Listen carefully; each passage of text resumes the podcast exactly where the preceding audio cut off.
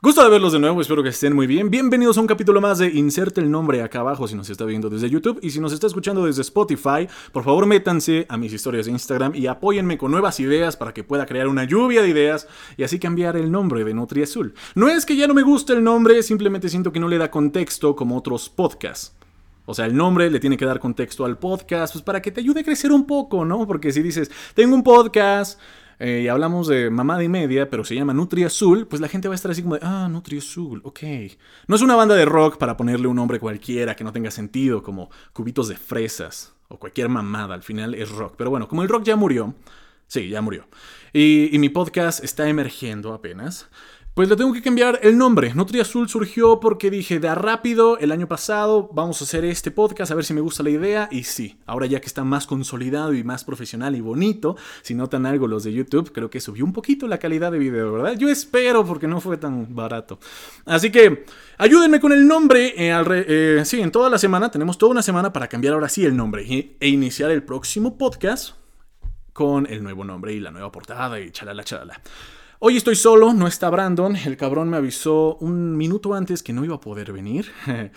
Luego lo regaño. Cuando esté aquí le regaño y le pongo este, sus eh, derechos y obligaciones al ser partícipe del podcast.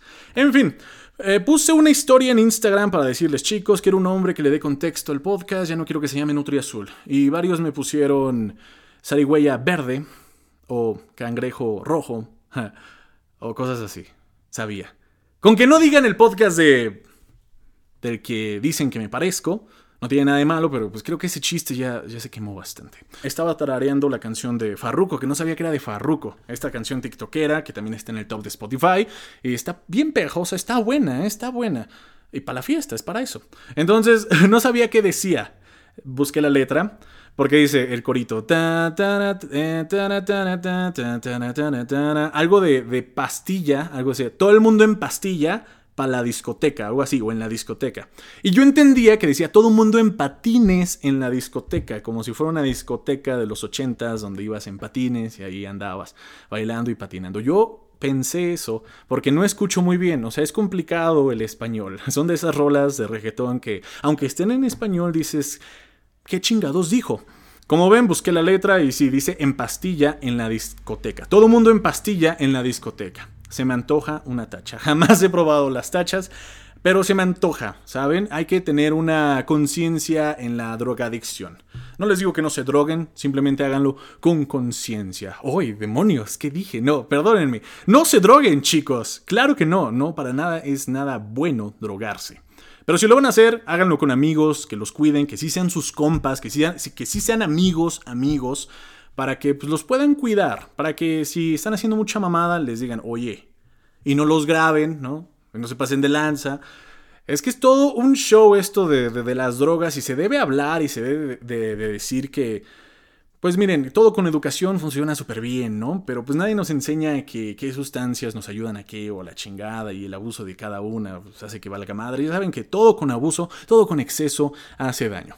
Pero sí, yo creo que en algún momento de mi vida sí me gustaría así, a ver, pásame una tacha, pásame una de éxtasis, sobre todo porque vi eh, Hope to Sell Drugs Online Fast en Netflix y pues se antoja a ver qué pasa, eh, tus instintos, ¿no? He visto películas, nunca le he probado, pero he visto películas, ¿no? Donde empiezas a sentir todas las texturas, la madera, dices, ay, qué liso está esto.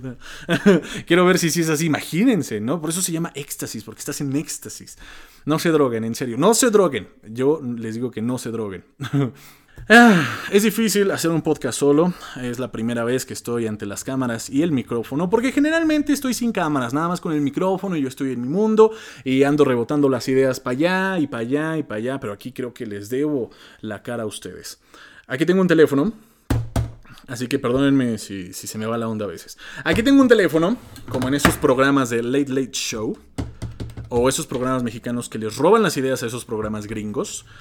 Y en un mundo de fantasía, yo tendría una secretaria que no sería humana, porque si es un mundo de fantasía, la inteligencia, eh, la inteligencia artificial estaría muy, muy cabrona.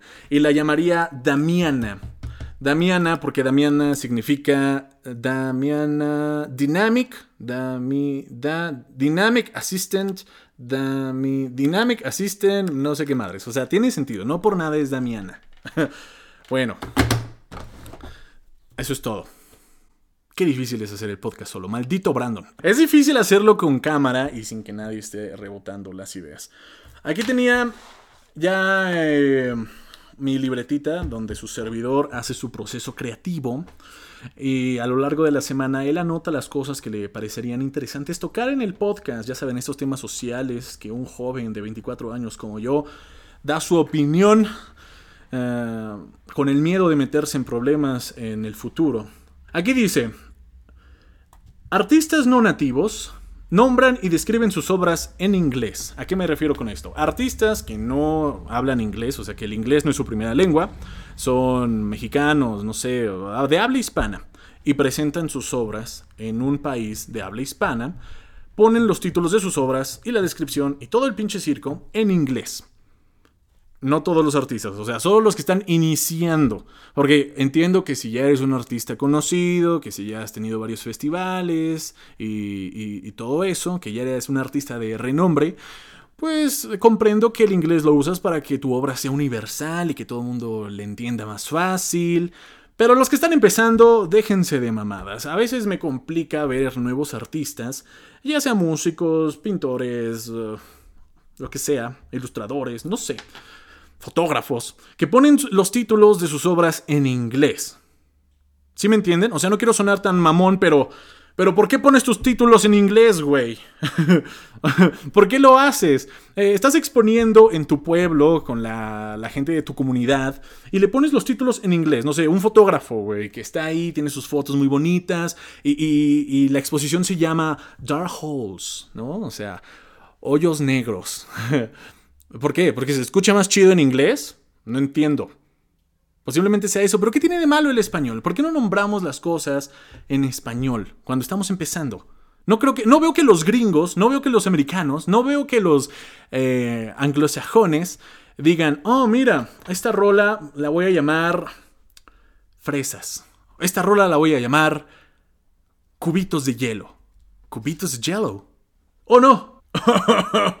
al ser un nuevo formato de grabación y de, de, estudio, puede haber ciertos problemas. Regresamos después de unas fallas técnicas. Estaba, me estaba comiendo a los güeyes que nombran sus madres en inglés, siendo ellos de habla hispana. Yo sé que quieren crecer y que tal vez ese sea el punto de nombrar mis cosas en inglés. Yo no le puse Blue ¿Cómo se dice Nutri en inglés? ya, perdón, es, difícil para mí este nuevo formato. Es mi primera vez con cámara, ténganme paciencia, por favor. Y no hice un guion tan bueno que digamos. Como siempre. Así que, artistas, o sea, ¿cómo ven esta idea? Artistas, nativos, principiantes, beginners, ponen su nombre eh, en inglés. En inglés. E, en inglés. Cuando estás en este proceso de así chavo y eh, que, crees que la vida es fácil y quieres armar una banda de rock en inglés, es que está y, le pones, ¿cómo le vamos a llamar a nuestra banda, chicos? Acuérdense cuando querías hacer una banda en la prepa. ¿Cómo le vamos a poner a nuestra banda, chicos? Ah, ya sé, Dark School. Dark School, escuela negra? No, no, no, no, no. Dark Schools, así como cráneos negros. Y yo, pero ¿por qué no le ponemos cráneos negros? O sea, en español. ¿Por qué te andas con mamadas? Es que suena más chido, güey. O sea, neta me decían eso. Estuve en varias juntas de, de rockeritos. Y, decían que sí, o sea, que, que, los nombres en inglés pegaban. Cuando nuestras rolas, bueno, sí eran covers en inglés, pero ¿por qué le íbamos a poner en inglés? Está chida la cultura, está chida la cultura de nuestros vecinos, saben hacer buen entretenimiento, son buenos los cabrones, pero hay que también respetar tantito el idioma, hay que ser un poco como los españoles. Eh, bueno, respetan su idioma, ¿no? Yo sé. Pero, bueno, ellos se pasan con respetando su idioma. A lo que voy es que si tienes un proyecto tuyo, tuyo de ti, ¿por qué le vas a, o sea, siendo mexicano, siendo de habla hispana, y no vas a exponer tu trabajo en un país que habla en inglés? O sea, estás exponiendo tu trabajo en un país que habla en español. ¿Por qué le pones esos pinches nombres en inglés? Por mamadores, esa es la palabra. E, e, en resumen, es por pinches mamadores. Siguiente punto. Ser abierto. Le puse aquí, eh, chinga, ser abierto. Dice, ¿realmente lo eres? Mente abierta, ser abierto, eh, ajá, todo eso. Me puse a pensar yo. ¿Qué, ¿Qué, tanto estamos abiertos nosotros? ¿Qué tanto decimos que somos abiertos y qué tanto realmente lo somos? Porque nos encanta decir esa mamada, ¿no? Nos encanta decir, yo soy de mente abierta, es que yo soy abierto, conmigo no hay problema, que la chingada. Hemos tenido varios amigos conocidos que dicen, ah, pues mm, yo soy open mind, güey, yo soy muy abierto y, y no pasa nada, o sea, eh, yo estoy abierto a cualquier idea, a cualquier pendejada tuya, ¿no? Así los, los buenos amigos. Una cosa es yo digo que una cosa es ser mente abierta y otra cosa es ser em, tal vez tolerante y respetuoso. Que la mayoría de personas que dicen ser mente abierta más bien son tolerantes y respetuosos, no tanto son mente abierta. Porque ¿qué sería mente abierta, Andrés? A ver, tú, ¿tú eres mente abierta, Andrés? Yo mismo voy a rebotar mis pinches ideas. ¿Tú eres de, mente abierta, Andrés? Yo te diría, mmm, quién sabe, eh? depende, en algunas cosas sí.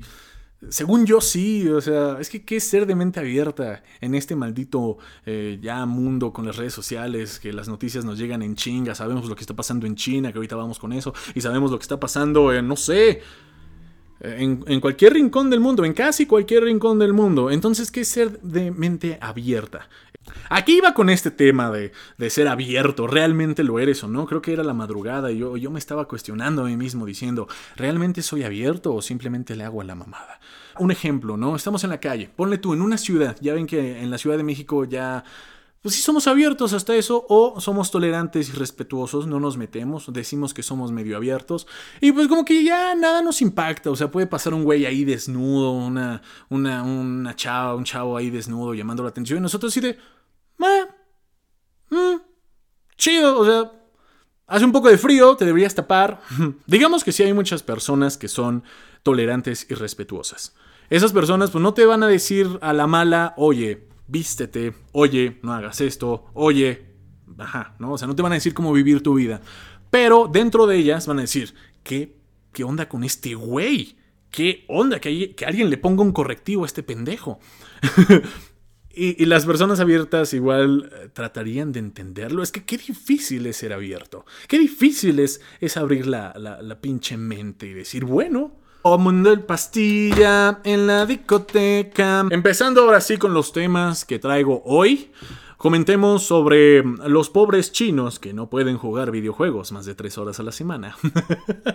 y aquí dicen que no tenemos libertad, güey. Ok. Pobres chinos, pobres chinitos, solo a los menores de edad el gobierno les dijo, ¿saben qué? Pinches viciosos, ya no van a poder jugar tanto como juegan. Eh, es una droga los videojuegos. Hablando de drogas y de pinches pastillas, los videojuegos es una droga también. Esta es, una adicción que muchas personas la tienen. Aquí México es un país gaming, ya se podría decir país gaming. Sí, que juegues en celular sí te hace gaming. Ya, que nadie te diga lo contrario. Sí, si juegas pinche, eh, ¿cómo se llama? Free Fire, si juegas el pinche Free Fire, eres un gamer. Gamer es aquel que juega pinches juegos, ¿ok? No importa en dónde. Videojuegos. Gamer es aquel que juega eh, videojuegos. No importa dónde, cabrón. Claro que eh, pues nosotros decimos, no, güey, pues juega en PC o en consolas, mamón. Pero no, el término es juegas videojuegos. Eres gamer. Ya, pinche vicioso. La mayoría de personas aquí en México juega videojuegos en su celular. No voy a decir el dato exacto, pero la mayoría de los cabrones juegan videojuegos en su celular. Son muy pocos, o sea, de todos los que juegan videojuegos aquí en México, la minoría son los que juegan en Nintendo Switch, en consolas portátiles. Bueno, Nintendo Switch, no consolas portátiles, Nintendo Switch. ¿Por qué? A la, gente tal vez no le guste mucho Nintendo. Eh, eh, son pocos los, que, los nintenderos, son pocos. O sea, es un país grande, somos 130 millones. Y cuando digo pocos, es que tal vez pues 10 millones tenemos Nintendo Switch o, más. No sé, no me hagan caso. A lo que voy es que digo que somos pocos, pero en realidad somos un chingo porque somos 130 millones. La mayoría juega Xbox. Ya hemos comentado que México es eh, país, territorio Xbox y, y shooters y chalala, chalala. Otro porcentaje, no tan pequeño, son los que juegan Play o otro tipo de consola. Y por último, más o menos antes del Switch, o sea, poquito más de los que juegan Nintendo Switch son los que juegan en PC Gaming. Bueno, en los que juegan en PC. Hay muchos juegos para PC. O sea, de nada sirve que tengas una pinche tarjeta 3060 o... ¿Cuál es la nueva? La 3020. Una madre así. La, la más nueva del mercado que te jala todos los juegos. Y la usas para jugar Among Us, güey. La usas para jugar Fortnite. No mames. Es que, bueno, puedes jugar más cosas, ¿no? Puedes jugar el Cyberpunk, pero ese juego fue una mamada. Puedes jugar cosas más pesadas, tal vez como Rust, que no es tan pesado. ¿Qué juego sí es muy pesado? Un Grande Auto, por ejemplo. ¿Sí? Un Grande Auto, un, un que un Warzone. ¿Sí será más pesado el Warzone por las gráficas? Igual y sí. Eh, lo que pasa con los chinos es que, es que, ¿qué onda con su gobierno? Ya sabemos que no tienen libertad. Pero, pero ¿ustedes creen que les ayude? Eh, bueno, es que si no juegan videojuegos van a hacer otras cosas eventualmente. Tal vez cosas que les llenen más, como leer un libro o eh, enfocarse en su escuela. Y ahorita nos burlamos de que pobres chinitos que no juegan videojuegos, pero tal vez uno de esos chinitos a los que le prohibieron jugar videojuegos va a ser tu jefe en unos años. sí, uno nunca sabe qué tanto debemos jugar videojuegos. Eh, igual vi unas analíticas que decían que el tiempo promedio del mexicano eh, picado en los videojuegos, aplastado en el sillón jugando, es aproximadamente de dos horas. La media es de dos horas. Claro, hay pinches enfermos que se la pasan todo el día. Eso está cabrón. Pero la media es de dos horas. Y sí, lo hemos visto. Yo no soy tan vicioso en los videojuegos. Yo sí juego, la media sí es de dos horas. Tal vez más, si dependiendo mi estado de humor, pero la media es de dos horas. O sea, dos horas desperdiciadas, como diría mi amigo Poncho. Porque, uy, ¿qué vas a hacer con tu tiempo desperdiciado?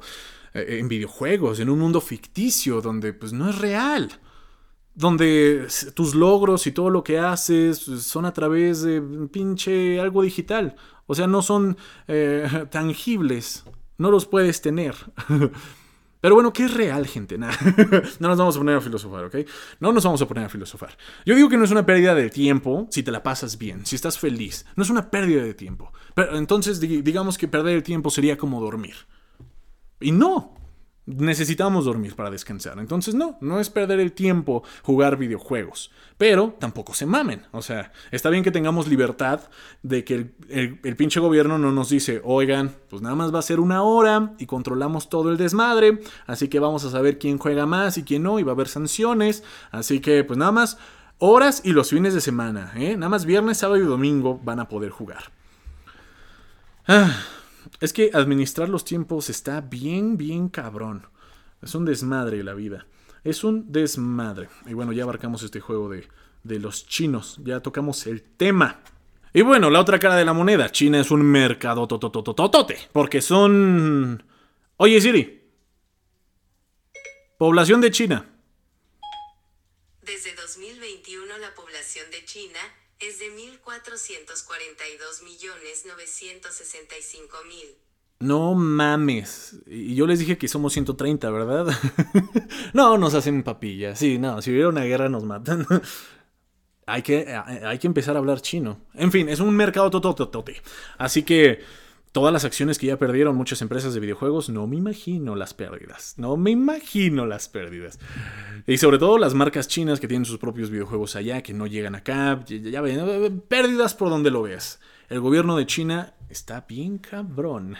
Espero que sí tengan mucha seguridad, porque si no tienen... Eh, eh, si no tienen privacidad, bueno, si no tienen libertad, espero que tengan buena seguridad.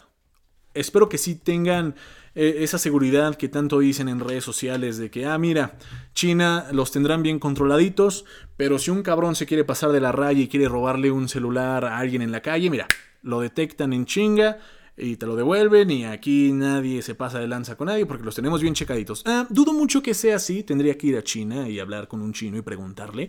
Dudo mucho que sería así, sería como una utopía más o menos enfermiza porque, pues bueno, sin libertad, ok, quién sabe. Ah, en todos lados se, se pelan uvas. ¿O no? ¿Cómo era la frase? En todos lados se pelan habas. no sé. O sea que en todos lados es la misma mamada. En todos, en, todos lados pasa lo mismo. Hablando un poco del Spider-Verse, se dice que van a sacar. Nada es oficial. O sea, ya nosotros nos hicimos mucha idea porque vimos a los villanos de las películas anteriores de los Spider-Mans y ya dijimos, güey, tiene que ser así. No me puedes poner a tres Tom Hollands. Tampoco me puedes poner a otros Spider-Mans que sean variantes. No, no, no. Tienen que ser esos cabrones. Siendo las variantes. O sea, Andrew, Toby, ok. Dicen que van a sacar el tráiler final. Yo me imagino que hay por, por octubre, ¿será? Noviembre. Me imagino que va a ser por noviembre el tráiler final. Un mes antes de que se estrene la película, van a sacar el tráiler final. Porque creo que este fue el teaser, ¿no? Van a sacar el tráiler final donde sí van a salir Toby y Andrew. A mí me gustaría que se lo guardaran más, o sea, que salieran en plena película para que, uff, ya saben, el hype, ¿no? Pero si sale en, el tráiler, pues sí me imagino que igual explota internet. O sea, cuando pase eso va a explotar internet y yo voy a resubir los TikToks de Spider-Man para más vistas. hice eso. La, semana que se estrenó el tráiler, hice eso de resubir contenido. Un contenido que funcionó antes, creo que puede funcionar ahorita. Y, si el hype, si la ola es Spider-Man, yo todavía, yo creo que todavía más. Porque ya vieron, subí unas parodias de, del Spider-Verse en TikTok en enero de este año. Tuvieron buenas vistas, pero no fueron las mejores. Y después del hype del tráiler volví a subir la misma parodia y ahí sí reventó chido. lo hice bien, lo hice muy bien. Buena estrategia, funcionó, funcionó. Y ya para cerrar y porque ya se me acabaron las ideas, gracias Brandon por no avisarme 24 horas antes. Pasemos a esta sección que es em, Nutria Cultural. Para que no digan que en este pinche podcast no promovemos la cultura. Ya sé que ustedes no lo dicen, pero por si alguien lo dice, pues vamos a de vez en cuando este, compartir canciones, películas, libros. No me están pagando por esto. Ojalá lo hicieran, así leería más. Este libro, Filosofía en la calle, que lo leí, eh, lo terminé de leer esta semana. Filosofía en la calle de Eduardo Infante. Eduardo Infante es un profesor de preparatoria en España que imparte la materia de filosofía a los jóvenes de una manera cool y nada ortodoxa, por decirlo así. ¿Vieron la serie Merly? Merly, la serie de Netflix, la llegaron a ver porque ya no está. Lástima. Pero si la llegaron a ver, pues se me figura más o menos como el protagonista de la serie, Merly. Un profesor de filosofía cool. Y eso a mí me hubiera gustado mucho en la prepa porque mis profesores de filosofía, pues en primera, ni estudiaron filosofía ellos. Ahí mal. Y en segunda, no le echaban tantas ganas. Tache también ahí. Y en tercera, eh, ah, pues no la impartían chido. O sea, ponle tú que no estudiaste filosofía, eh, no, no tienes ganas, pero ponte un sistema para enseñar a los jóvenes filosofía para que más o menos entiendan cómo va este rollo de la vida y entiendan el universo y todo lo que les rodea y se cuestionen a sí mismos y la chingada. Bueno, eso no me pasó a mí. Eso me pasó después en la universidad más o menos. Más o menos. En la, en la prepa fue, fue, ya ni me acuerdo qué vi en la prepa. El libro va básicamente de capítulos con problemáticas sociales que nosotros los chavos nos preguntamos. Así como, ¿sirve de algo rezar? O sea, ¿sirve de algo rezar? Esa es la problemática y obviamente te pone a varios filósofos, filósofos como Tomás de Aquino, ¿por qué no? Eh, Nietzsche, Foucault, eh, Kierkegaard. Eh, Sócrates, varios filósofos, y lo bonito es que te lo explica con palitos y bolitas. De otra forma, para entender a varios filósofos, como, no sé, el cabrón de, Nietzsche o, o, qué otro filósofo, pues todos, o sea, está cabrón entenderles a la primera. Entonces, como él te lo explica con palitos y bolitas, sus problemáticas, eso de, ¿está bien rezar o cómo era? ¿Qué tanto sirve rezar, no? ¿Qué tanto sirve rezar a una madre así? Y ya te ponen los filósofos que dirían, no, pues sirve por esto y por esto. Y otros te dicen, no, pues no sirve ni madres por esto y por esto. Y otros te dicen, ah, pues me vale madres. Y luego él te da sus conclusiones y luego te hace que tú mismo te preguntes si es la misma problemática, ¿no? O sea, pues para hacerle a la mamada y hacerte pensar. Es un libro que recomiendo si están en la prepa. Está padre. Está palomero. Son de esos libros palomeros que dices, órale mira, este filósofo no lo conocía, porque también hay muchos filósofos que pues, ni los habías escuchado, él te los pone, te explica más o menos cómo, a qué le tiran, y ya, este, pues más o menos le, agarras la onda a, ciertos ideales de los filósofos y ya. Está padre, está cool, hombre, está cool. Damiana, Damiana, no contesta, Damiana. En fin, muchísimas gracias. Esto ha sido todo por esta emisión de Inserte el nuevo nombre del podcast para ahora sí cambiarlo. Muchísimas gracias por ver esto en YouTube o escucharlo en Spotify. Yo soy Andrés Arsaluz y esto ha sido Inserte el nombre del nuevo podcast, que va a ser lo mismo, nada más que ya con nuevo nombre. Que estén muy bien, tengan un excelente fin de semana, compártanlo, denle like por favor y pues ya, nos vemos en el próximo podcast. Bye.